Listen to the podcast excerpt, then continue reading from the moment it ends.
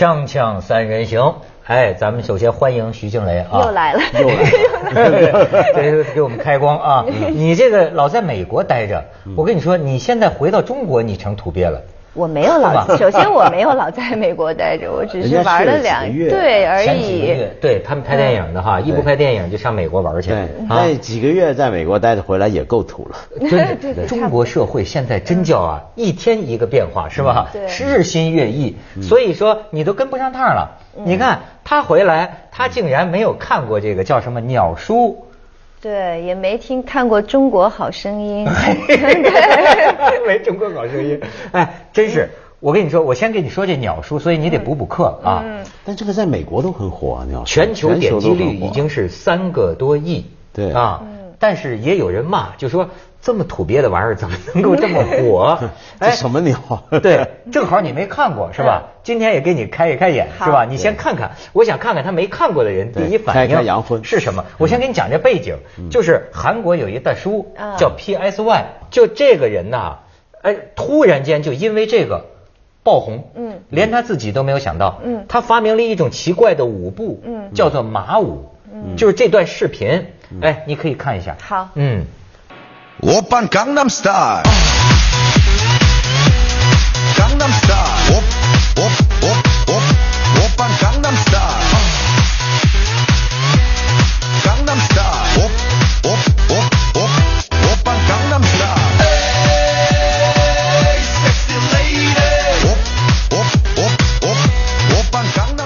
哦，这鸟叔比王力宏还年轻一岁啊啊！比王力宏还年轻一岁，他都叫鸟叔，了王力宏该叫啥？鸟。但 你看，王力宏生于一九七六年，鸟叔生于一九七七年，俩人都是美国伯克利音乐学院毕业的。你看，跟你同学，不是都是美国同学，都去美国学学学习嘛？哎，你你你这导演看了之后，第一印象是什么？嗯，就挺挺傻高兴的那种嘛。是吧？就是傻开心的那种。哎，嗯，他还抓住这个神髓。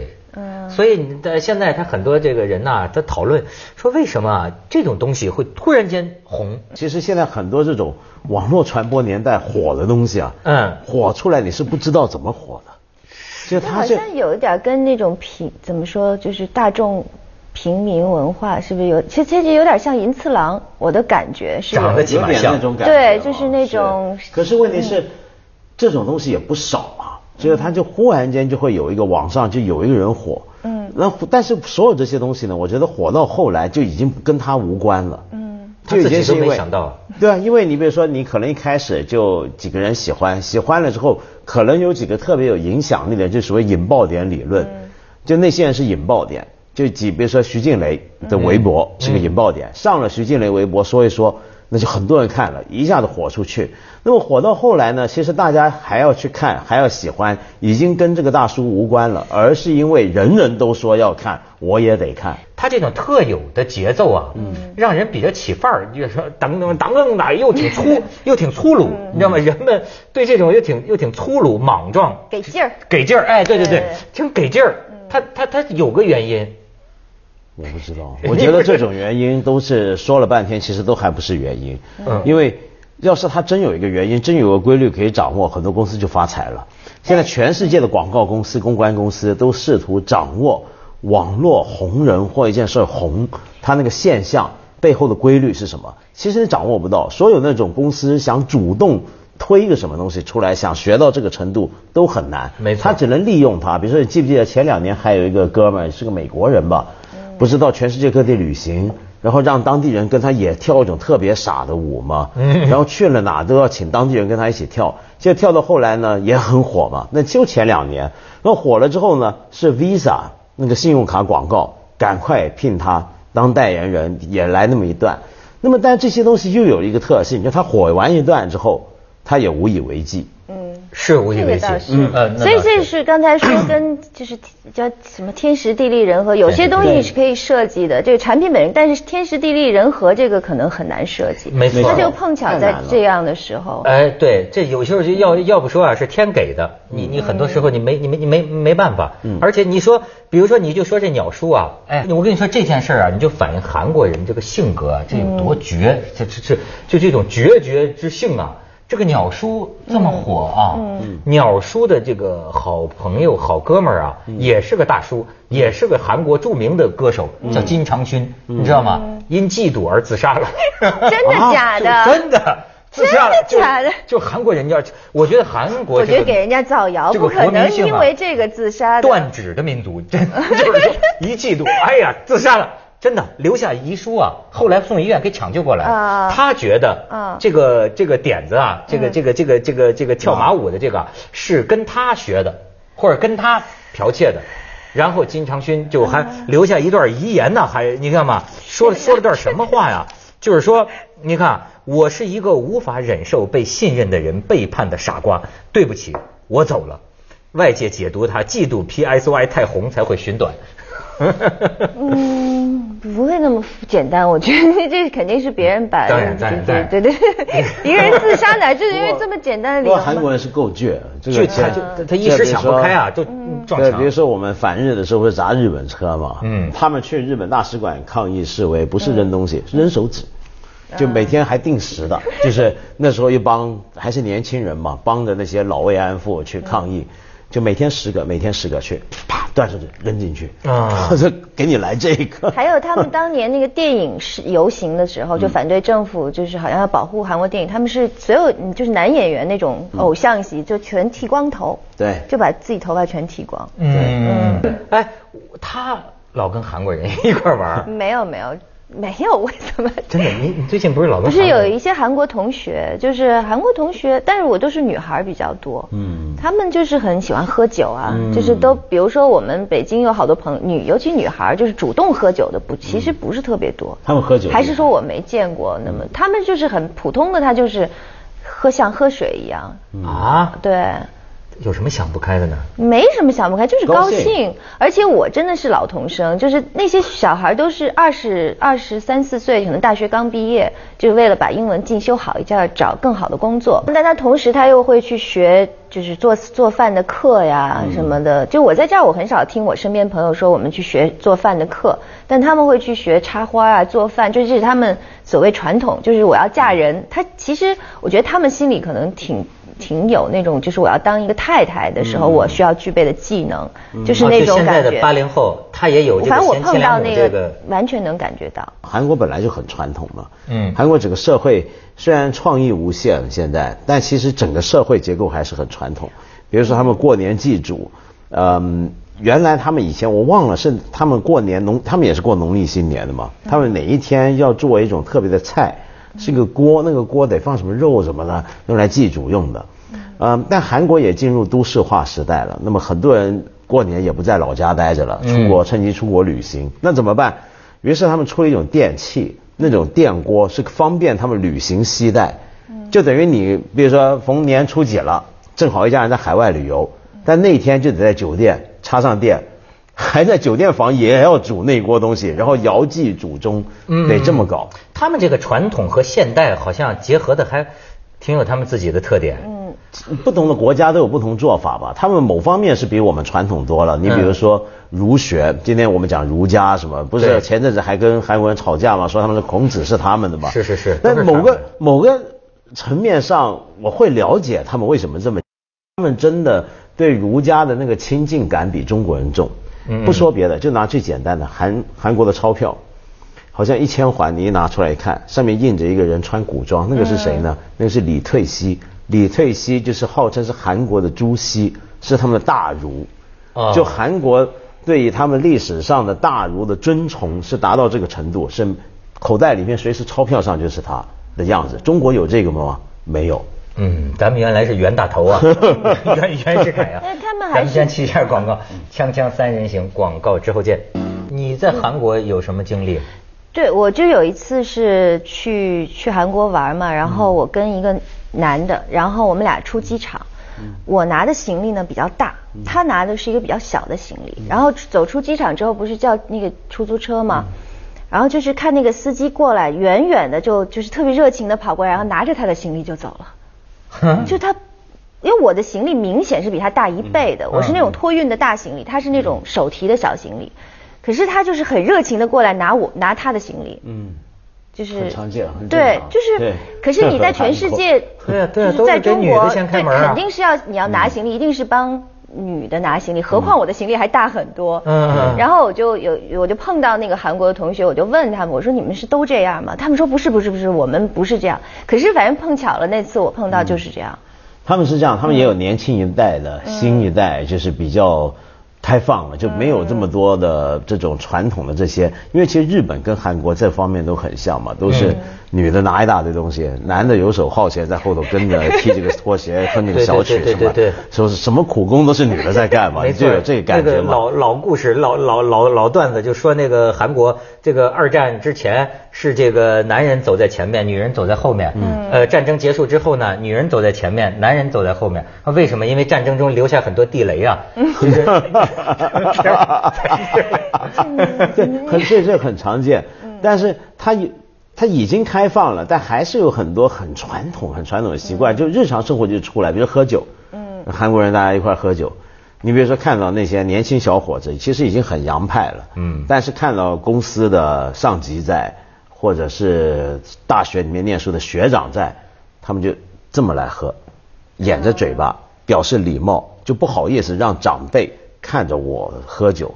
掩着嘴巴喝，那个动作是最自然而然，身体语言一下就出来了。所以你看，咱不是那儿的人啊，我就老挺好奇，就是他们这个所谓传统保守的东西，比如说男尊女卑啊，是怎么跟现代的这个东西啊，呃，结合在一块儿的？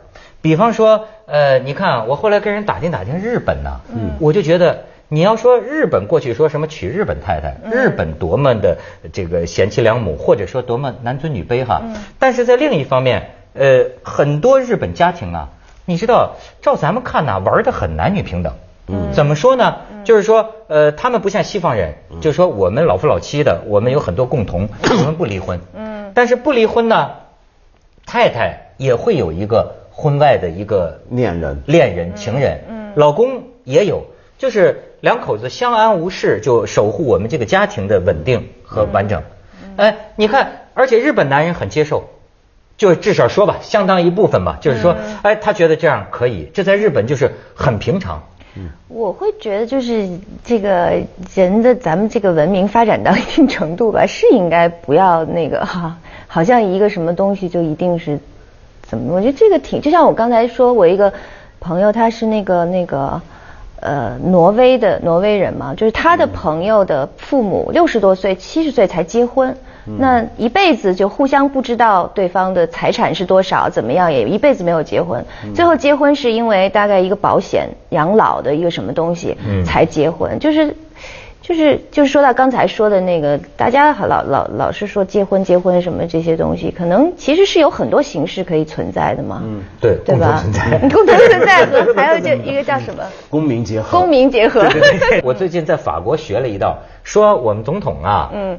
都说未婚同居嘛，说不是，这在我们法国啊有个讲究，他们这种状态呢叫做共同存在，就说他跟他以前那个社会党的那个女的呃一起生同居了二十年，还生了孩子，说。他们不叫未婚同居，他们就叫共同存在。哎，所以我说他可以拍个电影叫《共同存在》。对，我说我要拍结婚的电影可以。然后梁老师对我讲一个公民结合嘛，那主要就是美国那些地方，它有些地方可以同性恋婚姻，有些不行。不行的时候呢，就是好，你们不能结婚，但是可以公民结合。那慢慢公民结合连异性恋都可以。公民结合就是你又不是结婚，但是又享受了婚姻的某些的法律上的保证，比如说。呃呃，报税报少一点啊，共同报税啊，等等这种东西。我们的这个观念呢，就是还是很多人觉得，就说这个结婚才叫归宿，嗯，结婚才叫完成，对，才叫终点。你们说的这些个，你们都叫未完成状态，嗯是吧？但是其实日本也是，嗯，日本也是，他们会把结婚看成是必须要经过的状态。那但是跟你说的那些完全不矛盾。我们要了解他们。之所以出现说两夫妇各自出去搞，然后还勉力维持这个家庭，嗯，这是因为他整个关于性爱婚姻的布置不一样，就每个社会怎么看性跟爱跟婚姻的关系是不同的。日本社会是觉得性、爱、婚姻是三回事儿。什么意思呢？就是说，嗯，一个女孩她可能会觉得她从小到大她也知道自己要嫁人，嗯，她觉得嫁人还是很重要。而嫁人的时候呢，说不定现在日本大概还有三成女性主要是透过相亲来结婚，真的是父母之命媒妁之言这么来结婚。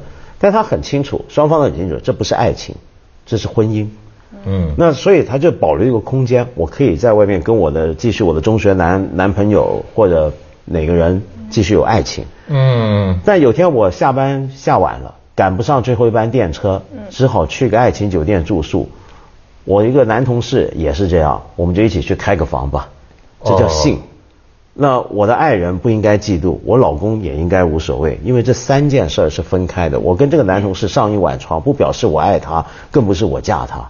嗯。可是这个是普遍的吗？在日本？呃，不能说普遍，这种当当然不一定普遍，但是发生这样的事儿，大家不会奇怪，这是因为他们的社会观念把爱情、性。跟婚姻三者是分开，那有的社会是把三者是结合的吗？不是，就说，哎，我就说，咱从最世俗的层面，一句话讲，就是说，你能接受两个人商量，就说这爱情是不是排他的？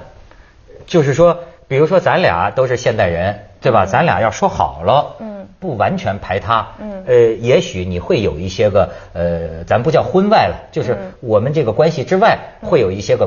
关系，但是以我们的关系为最重要。嗯，你觉得能接受吗？我理性上是可以接受的。对，就是对我理性理论上是完全可以接受的。嗯，呃，但是你说真碰到这种情况，我会是什么真实的反应？我不知道，我也不能假想这个。但是你从理论上，我我是觉得可以。这叫韩国大叔嫉妒的会自杀呀！可是这个问题是在于，呃。我们今天之所以会嫉妒，是因为我们已经把这些东西结合得很紧了嘛。因为你有的时候，传统上很多社会，因为文涛，你刚才讲的说，你能不能接受你爱一个人，然后同时还有另一个爱人？嗯，你讲的是爱，是能不能呃容许另一个人还有独占性？对，但我刚刚讲的是性或者婚姻，那是另一个层面的东西。比如说像希腊人，以前古代的希腊人。同性恋是很普遍，尤其男男之间同性恋，说全希腊人、全雅典人都晓得。呃，我今天结婚，不表示我爱这个老婆，我爱她干嘛？神经病！我跟她是为了要生孩子。我真正爱的是谁呢？是那个小伙子。全雅典人都知道这个道理，爱情只发生在男人之间，男女之间只有性跟婚姻跟生殖。所以你真的是不同时候、不同社会，真的对这三样东西分配什么样的关系看法不一样。嗯，但是啊，我们不是从这个石头里蹦出来的人。你比如说哈，有一个中国哲学家啊，中国有哲学家，我不是，我看他就讲啊，他说呢，他试验过，就是说呀，呃，这种太太你可不可以出轨，对吧？呃，然后我还能接受，嗯，但是他的感觉啊是度日如年，就是说实际上很难，他就琢磨这是为什么。后来给他琢磨出一什么理儿啊？他说呀。这个性活动啊，就说这个这个或者或者说做做爱吧哈，他说是一种语言，嗯，这种语言呢，呃，只有两个人为了这个爱到了一定程度啊，这是我们专属于我们两个人的语言，用它才能表达我们的这种爱，表达到这个这个这个强度上。他说，但是这个语言，如果你跟别人也能这么聊的话，未免呐就觉得没劲了，就说就说觉得。你你知道吗？就说这个语言应该是只属于我们的，但是如果我知道你整天也跟别人有这种语言，不一定啊。这语言不珍贵，这个你你说这哲学家是男人吗？是男人。那他误会了嘛？那个女的没错，他老婆跟他讲的是，比如说一种语言在性爱上，但他老婆不一定会用同一种语言跟别的男人讲，他们可能说外语啊。你不同的女性跟不同的男人发生性关系的时候。他整个状态表现也是不一样，可以是可以的，但是有不同的搞法，对不同搞法，对不同的 不同的去广告嘛。锵锵三人行，广告之后见。哎，咱们本来说这个鸟叔呢，怎么又谈到鸟人了？这个说远了啊。我我觉得看到鸟叔啊，现在这几年韩国电影电视，刚才金磊也讲，就是说小时候我们好像都觉得好像日本流行文化很厉害，十年大概也就十几年前，对。就我觉得我们这一代人真是目睹了一个国家，我们现在老讲什么软实力、文化强国，你真的亲眼就看到我们一个邻居怎么样变成一个软实力这么厉害，变成一个文化产出的强国，这是全面的，从电影到音乐。就是到整容，对电视 到整容真的是 连脸怎么算漂亮都给中国女孩树标，是吗？我觉得好厉害，因为我记得小时候我们都是看日本动画，当然日本动画漫画现在还是很厉害，但是你说流行音乐、电视剧、电影，几乎是全亚洲不不管印度的话，东亚就是韩国在称霸。嗯，而它不止称霸这个，你连它的电器。Samsung 都打垮了索尼了，现在索尼、Panasonic 加起来市值都比不过三三星一家。但是你看，我老有一个偏见是吧？这肯肯肯定是偏见哈。我老觉着韩国人不聪明啊，哎，他怎么弄出这么大软实力呢？他是不是他跟他们支持，比如电影行业，他肯定是跟政府支持有关系。他们比如说他送很多人去，他建立动画基地，专门做那个特效啊什么，就是这些东西，他投入了很多很多。而且他们有一段时间大概就保护，当然那个其实有点过度保护吧，我觉得就作为市场经济来说是有点过度保护。但他们把电影就整个等于给就是。很人为的培养培植起来，从业现在教育到对品质，哎，还真是。他们一方面就很长远的规划，然后这个政策执行的很完美。比如说三星，他十几年前就开始去巴西，那时候日本那些公司哪晓得说巴西将来会这么厉害？嗯，觉得三星现在是称霸南美洲了，在电器市场，他十几年前就开始来规划。但更重要，我觉得是政治改变了。